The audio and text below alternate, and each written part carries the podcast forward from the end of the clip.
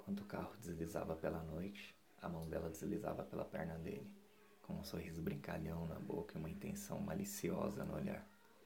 De tempos em tempos, quando trocava a marcha, a mão dele escorregava para a perna dela também. Foi um caminho de ameaças e provocações até chegarem ao destino. Pararam na vaga do drive-in, mas pouco depois do início do filme, aquilo quase não importou. Ela sentou no colo dele, de costas para a tela, e assim os dois apenas ouviam, mesmo que sem atenção, o som que saía pelo rádio. Ela o beijou, segurando sua cabeça pelos dois lados.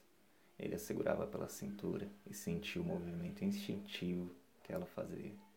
Ela sentiu o pau duro abaixo dela e sorria entre os beijos enquanto esfregava com mais força. Sem perder muito tempo, se ergueu só o suficiente para ele abrir a calça e ela erguer a saia e afastar a calcinha para o lado.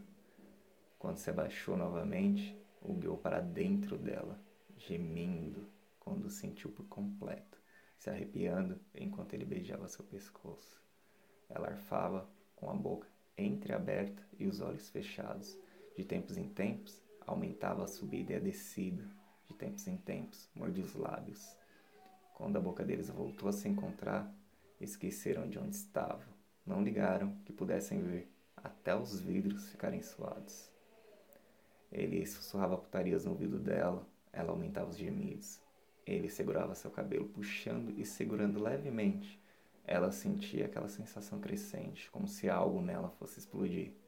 E assim foi.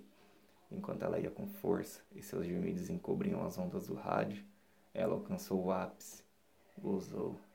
Ficaram abraçados naquele pequeno espaço entre banco e volante até a hora de ir embora, quando o filme acabasse. Se perguntarem qual foi o filme daquela noite, nenhum dos dois seria capaz de informar.